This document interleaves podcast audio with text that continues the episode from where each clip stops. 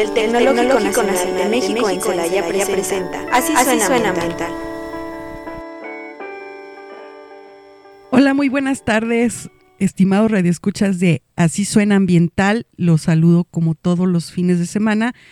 Por fin viernes en esto que es su programa de preferencia de esta hora. Les invitamos a que nos sigan sintonizando por su radio convencional a través del 89.9 de FM y para todos aquellos que ya están muy inmersos en toda la actividad de las TICs eh, dentro del Internet, pues ya saben que nos pueden encontrar ahí dentro de la página del Instituto Tecnológico de Celaya. Y para los que por algún motivo no tuvieron oportunidad de escucharnos en vivo, tenemos nuestra emisión ya dentro de lo que es Spotify. Los invitamos también a que escuchen toda la barra de programación de Radio Tecnológico que se encuentra ya en estos repositorios como podcasts y pues que nos da mucho gusto también que puedan tener esta opción para escuchar el programa.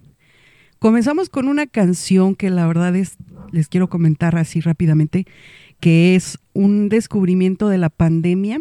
Esta banda es un dueto de los hermanos Gutiérrez.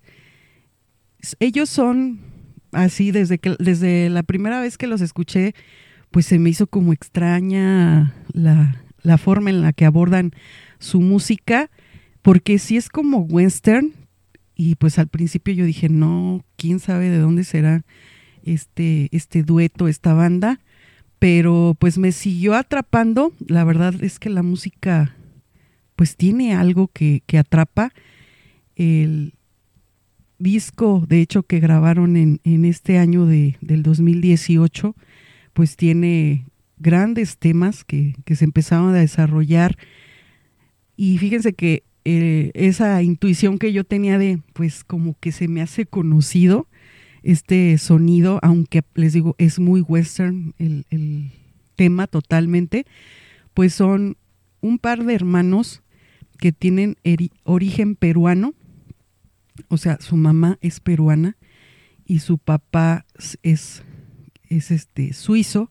Entonces, por eso tiene esta peculiaridad, pero sobre todo este disco tiene tintes mexicanos porque pues al principio los hermanos Gutiérrez describen en, en, su página de, de internet que pues al, al escucha, al radio, al, bueno, ustedes por ejemplo que son nuestros radioescuchas, se les da la libertad de que escuchen, o cada quien tenemos la libertad de escoger que escuchen, y qué referencias nos va a dar esto que escuchamos, ¿no?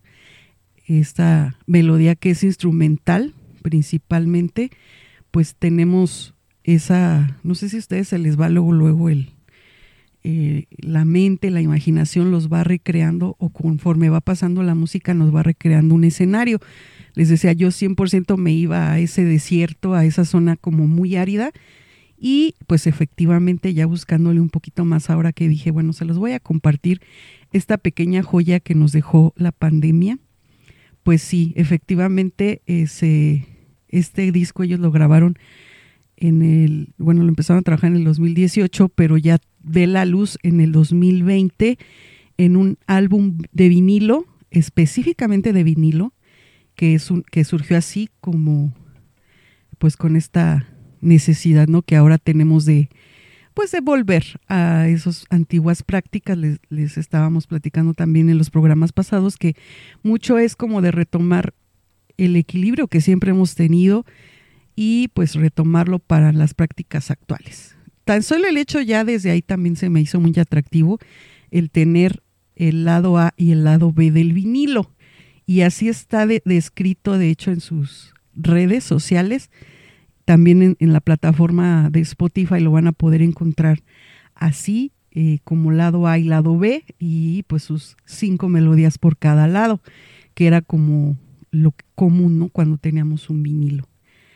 Eh, entonces, pues ya imagínense toda esa ese contexto enmarcado con esta canción que les acabo de, compartir que se llama Hijos del Sol y que también no quiero dejar pasar esto porque cuando estaba buscando, les digo, para compartírselos, encontré eh, que tienen un clip de que para mí ya casi casi es un cortometraje, la verdad es que es una eh, parte ¿no? de, los grupos artísticos que ahorita están haciendo algo como muy integral, creo que en su mayoría todas las artes están generando estas experiencias. Por este lado, los hermanos Gutiérrez, así le, lo ponen, ¿no? Como un tributo a México, a su cultura, a su gente, a su espíritu. Y este clip de Los Hijos del Sol, eh, la versión que yo les puse son tres minutos y es la canción solamente de Hijos del Sol. Pero si entran por ahí en el YouTube y le ponen Hermanos Gutiérrez, Hijos del Sol, les va a salir un clip como de ocho minutos con cinco segundos aproximadamente donde se van desarrollando un tema pues recurrente y que ya está próximo a tocarse aquí en nuestro país, que lo vamos a volver a conmemorar, y es el Día de Muertos o la muerte como tal, cómo percibimos en México la muerte. Y ahí decirles que desarrollando este clip, pues vamos a poder ver, yo lo vi, dije, eso fue aquí atrás de mi casa, ¿no? Aquí a menos de media hora, a lo mejor en alguna de las comunidades cercanas, y pues empecé a buscar y efectivamente pues no estaba este, tan confundida, aunque quiero decirles que nada más en los créditos del, clip que les digo, mm, solo dice que se agradece a la comunidad del Pringón. Y yo ahí estuve preguntando, ¿no? Este, al, ahí a los fans y a los que pueden ahí información en, en las redes sociales, porque hay un, una comunidad en San Luis de la Paz, aquí en Guanajuato, que tiene ese nombre pero yo con, sin tener esa seguridad pues hice mi investigación y no estoy segura porque les digo, no, lamentablemente no comparten esa, esa información, que pudiera ser esta o otra comunidad que también tiene este mismo nombre del Pringón, pero en San Luis Potosí. Pudieran ser esas dos, dos comunidades. Pero realmente si ven el videoclip, pues es tan cercano eh, el escenario, eh, todas las, la, el, ecosistema de un clima semiárido, donde hay muchas cactáceas, donde se encuentra la familia, donde eh, las casas son de adobe, de ladrillo principalmente, eh, techos de teja, donde está ambientado con vestuarios de nuestros pueblos originarios, específicamente, pues les digo, del estado de Guanajuato, por eso me hace todo el clic eh, en un, les digo, es, es una actividad de, de una situación de muerte. Entonces, obviamente lo que es la velación de un cuerpo, todo eso se me hace súper, súper importante. Y los personajes que se van desarrollando y nos van contando esa historia también hacen, hacen mucha referencia al suelo, tocan mucho la tierra, tienen un contacto muy cercano con, con lo que es el sol, la tierra, el agua, los elementos, la importancia, por ejemplo, de la lluvia, y pues yo ahí eh, no quise dejar pasar la posibilidad y la oportunidad de compartirles estos eh, pues referentes tanto del video como de la canción, que les digo es una melodía instrumental muy, muy este, ad hoc con estos nuevos temas que estamos tocando al día de hoy, que vamos a estar platicando. Entonces los invito a que hagan ese acercamiento, que puedan escuchar los demás discos de los hermanos Gutiérrez. Les digo, este, este álbum en, particular, pues fue, eh, es el del 2020 y que tiene por nombre Hijos del Sol, igual que la melodía que acaban de, de escuchar. Pero tienen, por ejemplo, también en ese, en ese álbum una canción que se llama Sonora, una canción que se llama Agua Roja. Entonces les digo, todos estos artistas que les hemos de compartir en esta emisión van a ser pues artistas que tienen como tema principal también los ecosistemas y en este caso pues los pueblos originarios. Y bueno, pues pasando al tema que vamos a hablar el día de hoy, vamos a estar hablando un poquito de lo que es el arbolado urbano. Me da mucho gusto recibir aquí en la cabina de Radio Tecnológico a la maestra Adriana. Hola Adriana, buenas tardes. Hola, muy buenas tardes. Muchísimas gracias por la invitación. Este, me gustaría que hablara, nos hablas un poquito de ti, de tu formación.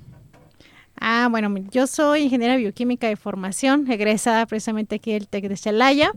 Eh, yo me titulé aquí como ingeniera bioquímica en productos naturales. Y bueno, posteriormente pues he llevado varios diplomados y algunos cursos. Tengo una maestría en educación ambiental, que fue donde como que empecé a incursionar después de que egresé. Y bueno, ya en los últimos 6, 7 años ya, ya con algunas especialidades en lo que es eh, arboricultura urbana. este tema de los árboles en cuanto al manejo, sobre todo de, de los árboles, los cuidados, el mantenimiento, en temas de reforestación y bueno, pues básicamente todo lo que se refiere a, la parte de los árboles, un poquito en la cuestión de jardinería. Hemos estado trabajando y bueno, pues la idea es de tener ya pronto la, certificación como, como arborista. Ay, qué, padre. Para que, bueno, nuestros radioescuchas eh, sepan un poquito más de la maestra, es maestra docente aquí del Departamento de Ingeniería Ambiental, eh, está apoyando aquí con materias de formación de los ingenieros ambientales, pero fíjense, eh, no es nada más la parte académica, sino la maestra tiene un, pues ya va por la certificación, que ahora es lo que se anda exigiendo, ¿verdad? O lo que nos están pidiendo en la parte, pues formativa también que tengamos certificaciones.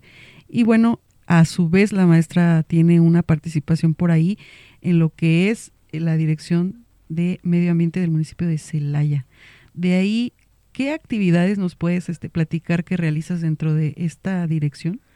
Eh, bueno, aquí en la, en la dirección de medio ambiente del municipio, actualmente estoy como coordinadora del área de la unidad de ejes ambientales y áreas naturales protegidas.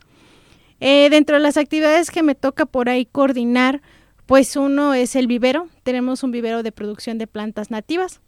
En esta área pues se lleva lo que es sí la, la, producción de planta nativa, lo que son las donaciones, lo que son las reforestaciones.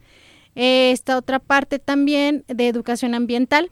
Eh, tenemos por ahí esta parte coordinando todo lo que se dan talleres, capacitaciones, eventos. Tenemos una casa de la tierra que igualmente ojalá un día por ahí nos inviten para platicarles lo que es casa de la tierra. Aquí se imparten muchos temas en cuestión de cambio climático. Eh, también tengo ahí, estoy coordinando la parte de lo que es manejo de arbolado, o sea, todos los permisos en cuestión de tala, poda, trasplante de árboles, ahí se dan. Ahí en esta coordinación que en donde estoy yo. Eh, también, bueno, vemos la parte de las áreas naturales protegidas, los programas de manejo, las actividades que se hacen, la asignación a empresas, por ejemplo, cuando quieren hacer alguna compensación, pues se les asignan espacios en donde puedan realizar este tipo de compensaciones, ya sea en área urbana o también en áreas naturales protegidas. Trabajo con educación en, en áreas naturales protegidas con la gente en las comunidades. Y bueno, también esta otra parte de lo que son como las asesorías técnicas, cuando se quiere plantar un árbol, cuáles son las mejores especies, las más adecuadas y la capacitación en todo este tema de arbolado urbano. Ok, bueno, la maestra Adriana también, quiero presumirles que es de las pioneras y fundadoras de este programa. Entonces, es también eh, nada más ahí presumiendo, ¿verdad? Sí, también. Algunos eh, años aquí. Algo, algo de años. Ya siempre les he, platicado aquí a los radioescuchas que no es un programa nuevo, realmente, pues ya hicimos el cálculo que nosotros tenemos la idea que son como 15 años. Sí, más o menos. Vamos a cumplir, estamos ahí ya poniéndonos el, la bandera de los 15 años y eh, pues que vean que es un trabajo que se va desarrollando, nosotros sí lo estamos visualizando como esta difusión. Ahorita yo le escucho hablar y la conozco como compañera aquí de la carrera y la he visto en los proyectos que ha trabajado y todavía le escucho hablar y me sigue impactando pues toda la formación que hay detrás a veces, a veces pensamos, ay, ¿qué se hará ahí? ¿Qué harán los de medio ambiente? ¿A qué se dedican? Entonces, la idea también de esta invitación a la maestra Adriana es que ustedes escuchen un poquito de viva voz a qué se dedican en, en las diferentes áreas. Y sí, con mucho gusto vamos a retomar varios temas, espero que tenerte muchas veces aquí. Claro. Y bueno, aquí, eh, o lo que hoy nos ocupa es esas principales especies de árboles que podemos encontrar en este concepto de arbolado urbano, específicamente para el municipio de Celaya. ¿Cuáles serían esas principales especies de árboles que tenemos en nuestro municipio? Bueno, Celaya es un municipio biodiverso, la verdad, y sí con mucha diversidad en cuestión de, de, especies, ¿no? Si bien se ha venido introduciendo casi siempre como por temporadas o por etapas alguna especie como por ejemplo encontramos mucho en parques y en la ciudad de manera general mucha casbarina, por ejemplo, que es uno de los árboles que se han introducido como ya de, hace muchísimos años, el eucalipto, por ejemplo, que es otra especie que no son nativas, pero bueno, que en su momento se, se trajeron para acá. Ha habido gobernadores, presidentes que de repente van a otros países y veían estas especies por allá, como la jacaranda, y entonces, bueno, deciden traerlas a, México, ¿no? La jacaranda es otro árbol. Eh, después se vino la etapa del ficus, eh, que todos ubicamos así, entonces como que ha tenido sus rachitas de moda también los árboles, y en todos los accionamientos desgraciadamente encontramos mucho esta parte de los ficus, también el tabachín, por ejemplo, es un árbol muy bonito, Sí, hay que, hay que reconocerle al arbolito, sí es muy bonito, pero se planta a veces en, lugares que no son muy adecuados, ¿no? También encontramos algunas especies nativas como los mezquites, como los huizaches. Ahora ya tenemos un tiempo pues que se está fomentando precisamente esto, ¿no? De del poner especies que sean nativas, que sean árboles que son de aquí, que están acondicionados en cuestión de clima, altura, temperatura, ¿Para qué? Pues para que el árbol se desarrolle de una mejor manera y sobre todo que no nos dé problemas, ¿no? Que a veces este tipo de especies, cuando no se plantan en el lugar adecuado, pues acaban trayéndonos algunos problemas, ¿no? Pero sí como que ha habido especies como que les ha gustado mucho, por ejemplo, el laurel de la India, que también al final de cuentas es de, la familia o del perteneciente igual a los ficus, y vemos muchos jardines, ¿no? El jardín principal de Celaya tiene tiene estos laureles y vamos a los municipios de aquí alrededor, a Comonfora, Juventino, San Miguel de Allende, y tienen estas especies, y tienen mucho, mucho estas especies, entonces de alguna manera también la cuestión de los españoles, ¿no? Cuando llegaron, pues también trajeron especies de allá.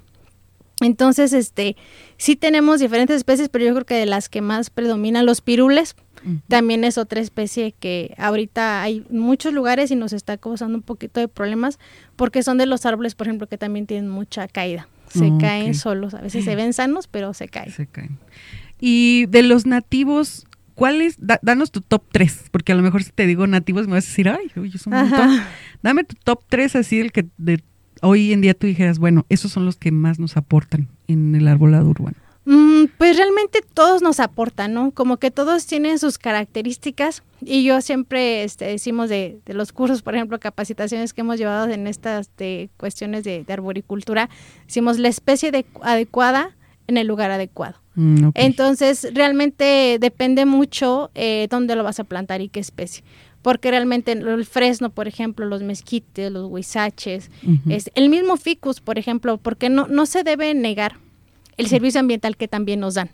¿no? Por ejemplo, hablando de, beneficios ambientales, el ficus pues es un árbol que siempre tiene hojas, es denso en su follaje. Entonces también tiene, también tiene beneficios ambientales. Pero pues si hablamos más que nada como de las especies que serían mejores, yo creo que todas. O sea, realmente no hay como una especie que diga, sabes que esta tiene los mayores beneficios no, o sea, porque todas tienen como lo suyo, tienen su aportación al medio ambiente, más bien hay que aquí ubicar la, la especie, ¿no? Si yo quiero, pues, una calle a lo mejor y genera muchos contaminantes y demás, pues buscar una especie con, con follaje denso. Que para que exactamente que contrarreste eso si eso es lo que quiero.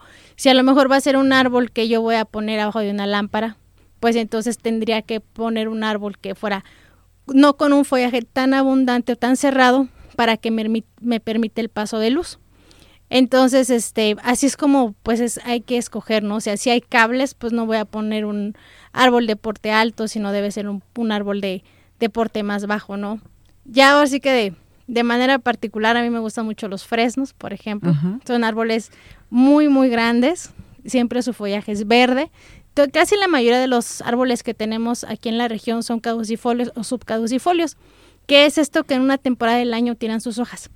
Porque vienen los fríos y sobre todo las sequías. Entonces ellos, una forma de protegerse, pues es tirar sus hojas y entran como en esa etapa de, letargo de invernación, por decirlo así, para que necesitan consumir menos. Entonces con el alimenta, los alimentos que ellos ya tienen producidos, con eso se mantienen. Y el fresno es muy bonito porque cambia su color, amarillo completamente, tira sus hojas y después vuelve a retoñar, muy bonito, ¿no? Las patas de vaca, por ejemplo, son otra especie, son nativas. Y esas también tiran sus hojas y se queda el árbol sin hojas, pero con flores. También es mm. muy bonito. El palo verde es un árbol también muy bonito, muy grande, verde completamente. Y también curiosamente, ¿no? La, la cuestión de los, de los árboles, a veces conocemos ahí que el palo verde, que el palo blanco, que el palo fierro. Mm. Yo al inicio empecé a, capacitarme en este, que decía, pues, ¿de dónde vienen los nombres? ¿no? Y veníamos viendo la historia de, cómo se dan sobre todo estos nombres comunes. Y es precisamente porque el palo verde tiene, es un árbol que tiene completamente el palo verde. Mm. Entonces es muy bonito, también una flor amarilla muy bonita, que también es un árbol de verdad precioso, ¿no? Entonces sí, hay mucho de verdad. Lejos del, del nombre científico, digámoslo así, el nombre como más común pues se asemeja entonces mucho a cómo se ve el árbol. Ajá, sí, exactamente, se ve como se ve.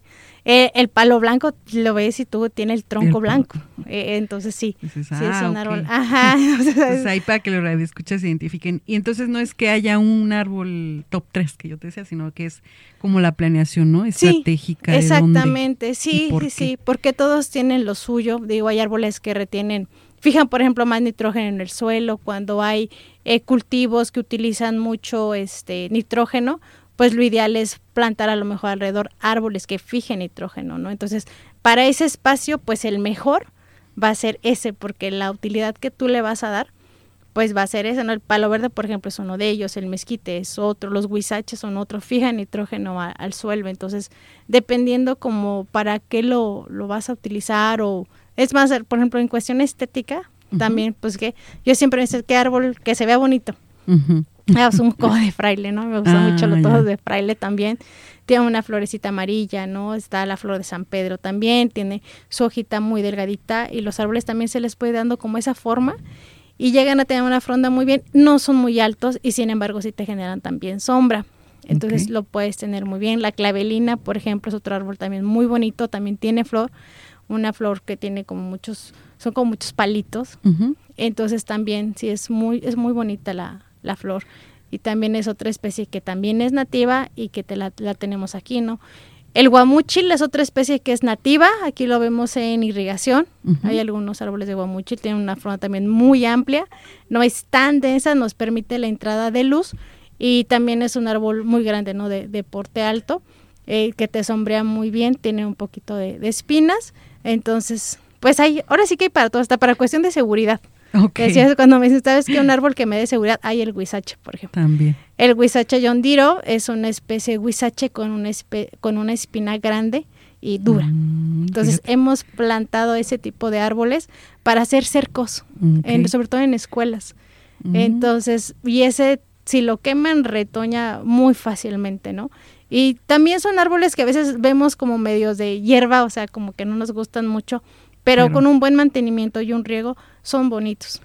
Ok, bueno, ahorita ya te estamos escuchando y, y pues yo qué más quisiera, ¿no? Que se pueda transportar aquí una imagen, pero para eso yo creo que eh, recomendaríamos aquí a los radioescuchas que primero que nos hables un poquito de esta paleta vegetal que se realizó, si no mal tengo el dato, en el 2018. Sí. Y ahí tal vez pueden este, visualizar un poquito más de los árboles que nos estás hablando. Y bueno, que nos comentes también cómo están trabajándola y sus próximas actualizaciones. Sí, con, este fin, precisamente que, comentábamos de, difundir más lo que es las plantas nativas y que no se pierdan estas especies que a final de cuentas, como decimos, todas traen sus beneficios. Este, hicimos, bueno, se hizo lo que fue la elaboración de la primer paleta vegetal y esta primer paleta vegetal tenemos 59 especies. Entre ellos, pues la mayoría son árboles y arbustos.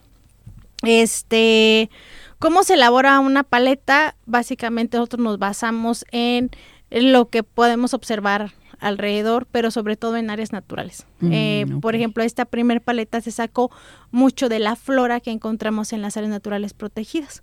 Cuando se hizo los estudios para el decreto de las áreas, pues ahí se hizo un levantamiento florístico y obviamente también de, árboles y de arbustos, de herbáceas.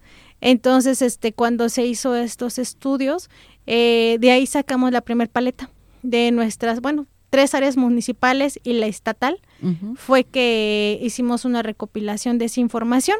A la par también, por ejemplo, el INIFAP tiene mucho trabajo también en la cuestión de, del arbolado identificar especies que son nativas.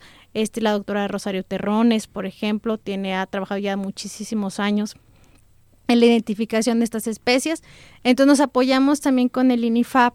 Nosotros sacamos un listado preliminar, este lo enviamos al INIFAP, lo enviamos a Roque, que tiene presente en la carrera de agronomía, y entonces ellos también nos dieron la, validación y se sacó este, este primer Esta primer paleta les digo con 59 especies. Ahorita pues estamos trabajando en la actualización porque obviamente pues no, como que no se ve todo, ¿no? Les digo siempre en la naturaleza, o sea, hay un buen de cosas. A mí se me hacen muchos 59 y después ahorita que les digas más o menos ya cuántas vas, ajá. te van a quedar así, ¿tanto? Sí, ajá, y a veces, y vemos eso, yo les puedo decir la mayoría, ¿qué árboles ubicas? Ficus, jacaranda, pirul, y ya, o sea, son dos, tres, pero no, o sea, en cuestión de, de diversidad, de verdad, aquí en la región tenemos muchísima, o sea, somos uno de los municipios, yo creo, de las regiones que, que sí tenemos una diversidad importante, ¿no? A nivel nacional. A lo mejor no nos podemos comparar con estados como la costa, ¿no? Porque obviamente ahí hay mucha agua. Nosotros no. Pero a final de cuentas, dentro de nuestros climas, de verdad que sí tenemos una diversidad muy, muy vasta, muy completa aparte para los ecosistemas, para dar esta función a todos los ecosistemas que necesitamos, tanto de suelos como de animales, de mamíferos, de insectos y demás, ¿no? Y obviamente, pues hasta para nosotros, ¿no? los impactos que generamos por el desarrollo de las actividades humanas, pues tenemos bastantes árboles que, que nos pueden servir para esto. Y bueno, de aquí precisamente con el fin de ir enriqueciendo estos trabajos que vamos haciendo, pues fue que hicimos ahora la actualización de la paleta. Ahorita además, pues de lo que teníamos, también nos eh, apoyamos en lo que fue la Secretaría de Medio Ambiente y Ordenamiento Territorial. Eh, también ya por parte del Estado se sacó lo que es una guía con las especies nativas. Entonces, pues también ya, volvimos a de los recorridos que se han hecho, que se han ubicado, también de la bibliografía, por ejemplo, que tiene el INECOL. Entonces ya vamos buscando otras bibliografías y nos hicimos, digo, también de lo que tiene la Secretaría del Trabajo, que hizo la Secretaría también para sacar un listado de las especies de la región, pues también de ahí fue que la ampliamos. Entonces ahorita la paleta vegetal nueva que vamos a, sacar tiene 125 especies. Ahora ya son árboles, arbustos y herbáceas. Entonces ya también es mucho más amplio este el, esta paleta vegetal y, ojalá que de verdad por ahí ya en cuanto salga se las vamos a, a traer por acá para que la vean, para que la conozcan y que sí se den una, una, este, una revisadita por ahí, ¿no? Porque luego a veces menospreciamos algunas de las especies que tenemos aquí y nada más vemos, nada más es que yo si me das jacaranda, jacaranda, si no, no, porque entonces, pero no, o sea, sí que sí nos demos esa oportunidad. Esta paleta vegetal viene con fotos, fotografías, tanto de ah, eh, hojas, flor, el arbusto completo, el producto, pues la semilla para que también aprendamos a identificarlo. Entonces yo creo que va a ser un buen trabajo el que, el que se va a sacar ahorita con, esta actualización. Y bueno, nosotros esperamos pues que todos estos medios de comunicación nos apoyen a, difundirla. Sí, sí, las vamos a apoyar. la que ahorita actualmente, ¿dónde la pueden revisar? La, actual, mm, ahorita tenemos una aplicación, la pueden descargar de cualquiera de las tiendas. Este, y pues con que le pongan paleta vegetal Celaya, ahí ya les va a aparecer el icono y descargan la paleta, esa, esa aplicación.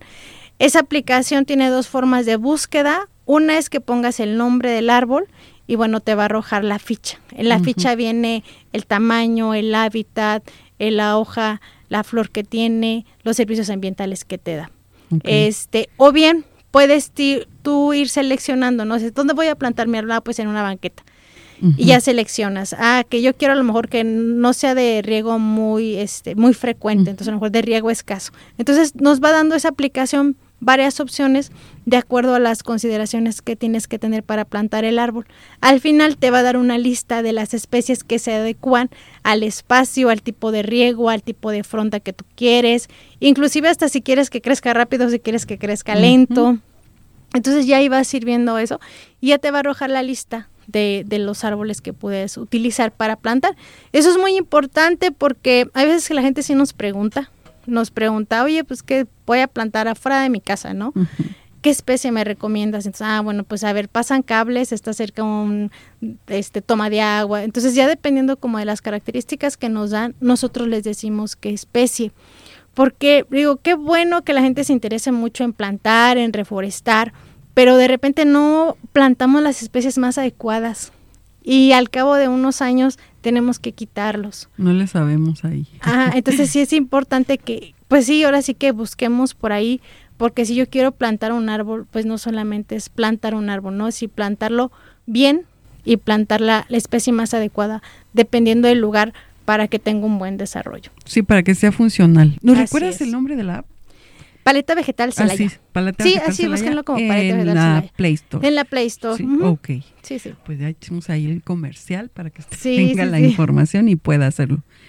Eh, ¿sí, les, ¿Sí les llegan muchos trámites para trasplantar árboles? Sí. Sí. Qué sí, bueno. sobre todo en tiempos ahorita, bueno, cuando hace viento y todos estos tiempos, pues sí hay, sí se, eh, las solicitudes para el manejo del arbolado yo creo que es una de las solicitudes más demandadas. Desgraciadamente hay veces que pues nosotros quisiéramos que todos los árboles se quedaran o que todo, todo fuera podas, por ejemplo, Ajá. pero bueno, hay, hay ciertas consideraciones que se tienen que tomar, ¿no? O sea, cuando un árbol ya te está causando daño a una infraestructura, cuando te está causando daño a drenaje. Les digo que lo que a veces no, no vemos, por ejemplo, es si no quisiéramos talar el árbol, pero si ese árbol yo estoy detectando que está entrando a las raíces un aljibe, o que me rompió un aljibe en una casa, o que ya me rompió alguna toma de agua. Es más la pérdida del agua que estamos teniendo y que nadie ve que muchas veces el árbol, ¿no? Entonces a veces es preferible quitarlo y yo les digo, y plantar uno nuevo, ¿no? O sea, plantar uno nuevo y ya de evitarnos pues también esa fuga de agua, ¿no? Estamos viendo las sequías que estamos viviendo y de verdad también hay un gran desperdicio a veces porque eh, rompen las tuberías, las raíces cuando no son los, las especies más adecuadas. Entonces sí es importante pues también que, que hagamos este caso, o también los árboles, no todos los árboles tienen sus ciclos, es un ser vivo, yo siempre que les doy un tema de árboles les digo, los árboles son seres vivos que a final de cuentas tienen los mismos ciclos que nosotros, no van a crecer y en algún momento pues van a, van a morir y hay que retirarlos. Y bueno, también ahorita me acuerdo pues de, de mi colonia y recuerdo que pues cuando empezamos a vivir ahí, pues muy bonito el, el árbol chiquito, crece y ahorita a lo mejor ya está al- alzando o ya, ya se llevó la, la banqueta y también ocasiona accidentes, caídas, etcétera. Entonces, pues como esa parte, fíjate qué bueno que, y pero también no nada más llegar y cortarlo, sino poderlo trasplantar. Ajá. Entonces, ahí con el apoyo de, de la dirección se pudiera hacer eso, ¿no? Esa- Eh, con nosotros es el trámite, con Ajá. nosotros hacen el, el trámite, nosotros vamos, evaluamos el árbol y vemos si es este factible. Eh, también es importante considerar la cuestión de los trasplantes porque yo les digo, como les comento ahorita, no, ser un árbol es un ser vivo, no es como una piedrita que sacamos de un lado y la ponemos en otro. Para hacer un trasplante pues tiene que tener ciertas condiciones, ¿no? O sea, que podamos hacer un cepellón, que podamos sacar bien el árbol porque no es como tan fácil hacer un, un trasplante, ¿no? Mm, ok. ¿Por qué? Porque sí tenemos que tomar la altura del árbol, los años que tienen ahí. Este, no es lo mismo un arbolito de uno o dos metros, eh, ya un árbol de 10, de 5, de 8 metros, ¿no? Entonces, hay que tener varias consideraciones para, para hacer un trasplante, porque también no todos los trasplantes los árboles sobreviven porque sí es muy estresante, o sea, el cambio que sufre el árbol de sacarlo de un lugar que tiene años establecido ahí, ponerlo en otro lado, al árbol le cuesta trabajo. También. Sí, pues Entonces, como también- cualquier ser vivo. ¿no? Así es. Qué interesante, maestra Adriana. Bueno, eh, vamos a, a continuar esta entrevista con la siguiente pregunta. Bueno, ¿qué experiencia nos puedes ahora tú platicar un poquito que has tenido dentro de la parte de docencia de ingeniería ambiental? Pues aquí he estado trabajando ya también un buen rato, aquí como, como docente, este, por lo que antes de, de meter a los árboles tenía, estuve trabajando mucho en la cuestión de residuos. Ujú. Entonces aquí en el TEC he trabajado mucho en esta línea, en la cuestión de, del manejo de residuos, del tratamiento y del aprovechamiento que, que se les puede dar, ¿no? Ok. Es lo que me ha tocado impartir más aquí, la parte de desarrollo sustentable, que creo que es una de las materias, este, en lo personal me gusta mucho. Eh, Sí, esta, esta materia es, es muy bonita. Y me da oportunidad, sobre todo, ¿no? Les digo que a mí me gusta mucho esta oportunidad que tengo de trabajar fuera del tecnológico y ver muchos temas allá, allá afuera, este, conocer los problemas de allá afuera, entonces venir aquí con los muchachos para mí es como compartirles mucho de lo que veo allá afuera y de lo que yo les digo, sabes que a lo mejor te vas a enfrentar a esto, esto sí, esto no, o te puede pasar esto, o qué van a necesitar, no, yo en materia de residuos les digo, váyanse a las leyes, váyanse a las leyes, todo lo demás nos va a servir, pero el que nos va a decir de la A a la Z que tenemos que hacer es la legislación. Mm, O sea, ahí está. Entonces, sí, sí me gusta mucho esta, esta parte de docencia porque es como el espacio que tengo para que lo que ve allá afuera se lo pueda compartir a alguien más. Eso es lo que más me gustaba acá. Para que vean ¿eh? que este grado de expertise nos está nutriendo a toda la carrera, a todos los posibles egresados. Y en ese sentido, ¿dónde visualizas, o bueno, visualizas a ingenieros ambientales en el sector público? Sí, sí, sí, definitivamente. Yo creo que el papel del ingeniero ambiental está inmiscuido en muchos lados, no solamente en la parte industrial, este, sino también como consultores, por ejemplo, como trabajadores independientes, como prestadores de servicios. Ahorita que estoy dando yo la materia, por ejemplo, de, de manejo de residuos, les digo, no solamente ver esta parte de que cómo se tienen que almacenar los residuos, cómo se tienen que transportar, no solamente verlo, le digo aquí, de tres lados, ¿no? O sea, como que tú lo puedes hacer si estás trabajando en una industria, porque tú vas a hacer esos planes de manejos de residuos y tienes que saber cómo hacerlo. Pero también si estás del lado del gobierno, ahí ya no lo vas a manejar tú, tú vas a ser auditor. y tienes que, saber cómo se tiene que hacer. Y cómo hacer una auditoría y cómo hacer muchas cosas, porque aunque la parte ambiental ha estado ya hace muchos años, pero creo que en los últimos años es donde ha tomado este fuerza a mí me ha tocado ver a mí cómo va cambiando este esto, ¿no? Yo antes en las áreas de seguridad y todo eso veía ingenieros químicos, este ingenieros industriales sobre todo, creo que era lo que más había. Y la verdad ahorita me da gusto encontrarme egresados obviamente y ya ver que en estos temas cada vez hay más ingenieros ambientales. Entonces, eh, desde el punto de vista, digo, de adentro lo pueden hacer porque tienen que saber qué hacer. Desde el punto de afuera gubernamental también y les toca yo para mí este también innovar mucho, porque no todo está escrito. Como es tan nuevo y de repente son estos perfiles que son nuevos, entonces les les toca innovar. Les toca innovar, les digo, les toca hasta buscar estrategias de cómo convencer ahí al gerente, a los puestos más altos para que implementen ciertas cosas que anteriormente no se veían necesarias. Y también desde el lado independiente, ¿no? como dar un servicio, ¿no? O sea, ustedes pueden, les digo, tener un relleno, tener un centro de almacenamiento, unas centrales de, separación, pueden dar servicios de, transporte de residuos y también tienen que hacerlo, y ya son ingeniero ambiental y lo pueden hacer. Entonces hay un campo muy amplio también en la cuestión de, del servicio profesional independiente para que ellos tengan sus propios negocios y el desarrollo de tecnología, ¿no? Que va a seguir o de, o de productos. Entonces, si vemos el ingeniero ambiental, yo lo veo en varios, ¿no? sí, en varios, ¿no? O sea, como empleado de una empresa, como a lo mejor trabajando para gobierno en cuestión normativa, como emprendedor, este, innovando en la cuestión de tecnología o innovando en, en la cuestión de prestadores de servicios. Entonces, sí, creo que el ingeniero ambiental tiene mucho campo que los chavos deben saber, que todos estos ingenieros que están, ingenieras que están por egresar, que, que no se centren solamente en, la industria, sino también en muchos campos que, que hay afuera. Nosotros en la dirección tenemos varios ingenieros ambientales, me da mucho gusto verlos. Sí, ya, yo trabajando ahí conmigo en el área, este han estado tres personas, tres egresadas de aquí del, del TEC, todas muy buenas. Este, y ahorita tenemos inspectores, por ejemplo, ahí tenemos ingenieros ambientales en el área de verificación vehicular, tenemos ingenieros ambientales en la parte de inspección, he tenido ingenieros ambientales en la parte de educación. Entonces, de verdad que es una carrera muy bonita y este y pues un sinnúmero de, cosas de trabajo que, pueden estar realizando. Muy bien. Entonces, si pudiéramos hablar, retomar esto que acabas de mencionar y, y visualizar algunos retos de los ingenieros ambientales, ¿cuáles visualizas tú que pueden enfrentarse? Pues los retos yo creo que en parte es el cambio de paradigmas, ¿no? O sea, el cambio de, venir, de traer de repente este, en cualquiera de, estos rubros, de decir cómo se van haciendo las cosas y al ingeniero este, le toca cambiar eso, ¿no? Le digo, eh, yo siempre les digo, está bien que nos pongamos la, la playera verde de ambientalistas, pero de repente tenemos que ponerla también de económicos, ¿no? Porque tenemos que traducir, y esto es otro reto, o sea, cómo la parte ambiental y el tener ahorros ambientales de agua, de luz, de un buen manejo de residuos, me va a repercutir a mí en la cuestión económica. Porque de que hay ahorro, hay ahorro. Yo les digo, hasta por multa si tú quieres. Sí. Ya no nos metamos más. ¿Cuánto te cuesta pagar una multa, no?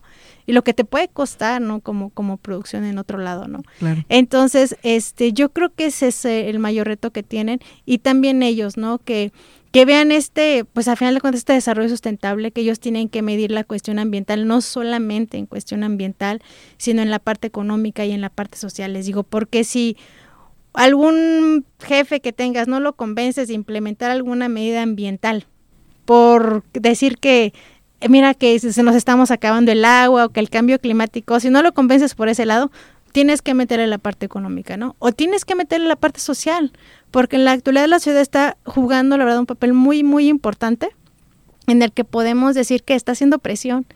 Entonces también la sociedad te va, te va a presionar y pues la parte gubernamental también, ¿no? porque nos están presionando más en la cuestión del cumplimiento de las leyes. Entonces hay varios ahí que ellos tienen que saber y que tener en cuenta para que, para que estas medidas se tomen.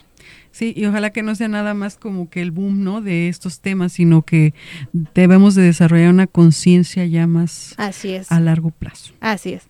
Entonces, bueno, pues con, con Adriana aquí visualizamos estos temas y pues se me, bueno, agradecerte que te hayas tomado este tiempo. La verdad es que lo hemos estado planeando bastante para que empecemos a entrevistar a los docentes de la carrera de ingeniería ambiental y nuestros radioescuchas, si por ahí hay algún joven interesado en estos temas que se está formando a lo mejor en la educación media superior, pues vea también esta posibilidad y vea, ya hemos tenido aquí invitados que nos han hablado de, del ingeniero ambiental en la industria, ahora un poquito más hacia el tema de lo gubernamental, pero estos proyectos que se están llevando a cabo quiero decirles pues de manera general, y a lo mejor en el municipio, se pueden replicar en otros escenarios y pues también ahí puede estar el ingeniero ambiental. ¿Cómo lo ves al ingeniero ambiental en estos temas forestales, por ejemplo? Es poco, bueno, ahorita he encontrado pocos, eh, porque si no es como tanto de, de un tema de, del ingeniero ambiental, pero no, eso no quita pues que puedan inmiscuirse en este tema, ¿no? Yo creo que si tienen la noción y un poquito el conocimiento, se pueden este, incluir sin, sin problema, ¿no? Este, si ven cuestiones de calidad del aire y demás, pues es nada más meterle ahí el arbolito y ahí, y ahí va a estar, ¿no? Entonces, si no es tanto como a lo mejor un tema de, de un ingeniero ambiental como lo puede ser la cuestión del agua, del manejo de residuos o la cuestión de, de calidad del aire, porque el tema forestal sí pues hay ingenieros forestales inclusive, ¿no? Hay varias carreras y maestrías muy especiales en este tema. Este, pero sí se pueden inmiscuir y me ha tocado verlos inmiscuidos, ¿no? De repente van a las consultorías, están trabajando sobre todo en consultorías y me ha tocado verlos, ¿no? De repente por ahí, este, conociendo a, o haciendo levantamientos de, en cuestión de arbolado. Les digo, hasta si les toca contratar a alguien, mínimo como que tengan esa noción de cómo tienen que hacer un levantamiento y que el ingeniero forestal que contraten o el ingeniero agrónomo que contraten, ellos van a saber qué pedirle, ¿no? Porque ese es, otro tema, ¿no? Me acuerdo mi mamá siempre me decía, ¿no? Que para saber mandar hay que saber hacer. Entonces, a lo mejor si no es tanto como su especialidad, pero en algún momento yo creo que sí, te digo, sobre todo en la parte de, de, las consultorías, que pueden tener estos temas, que pueden tener estos trabajos, que ellos no se vean limitados, sino que con poquito o mucho noción que tengan en este tema de, de arbolado, pues les va a servir para, para hacer un levantamiento a lo mejor de árboles sencillos o inclusive para saber qué tipo de especialista deben contratar. Un trasplante, lo que decíamos ahorita, ¿no? O sea, no son tan fáciles y de repente pensamos que sí y este, y pues también el contratar especialistas que hagan un buen trasplante, pero pues ellos tendrían que tener como también la noción de qué es lo que se va a hacer, que no es tan sencillo, para que conozcan bien pues qué es lo que van a pedir. Entonces creo que sí, sí tiene también por ahí. Muy bien, bueno, pues ahí ya les presentamos algunos de los de las aristas que se pudieran implementar y bueno, en esta charla muy acertada de la maestra Adriana nos ha platicado un poquito cómo es que funciona eh, de manera muy general nuestro arbolado urbano del municipio de Celaya. Los invitamos a que puedan acercarse a esa información, eh, tanto de la aplicación y pues bueno, no sé si sabían, pero eso es muy interesante que, que tengan ya hasta su aplicación, que próximamente se va a estar actualizando y que ustedes puedan pues visualizar estos, estos escenarios ¿no? dentro de nuestro municipio. No me resta más que agradecerte, Adriana, que te hayas dado esta vuelta por acá y este despedirnos de, de la audiencia, por favor. Pues muchísimas gracias por la invitación, por este espacio que por aquí nos, nos permitieron estar y pues quedamos ahí al pendiente cualquier cosa. Igual para los ingenieros ambientales hemos tenido algunos voluntarios que han entrado por ahí a la dirección para conocer algunos de, temas que, manejamos en la dirección. Ahí los esperamos, tenemos las puertas abiertas para quien le interese o quiera conocer un poquito acerca de esta parte de la, la gestión ambiental. Y bueno, pues para cualquier otro, otro tema, pues por aquí quedo al pendiente, con gusto este, en lo que pueda apoyarlos aquí estamos. Muchísimas gracias y bueno, eh, nada más vamos a despedir este su programa Si Suena Ambiental y no nos resta más que los recordarles que los esperamos en el siguiente programa de Así Suena Ambiental.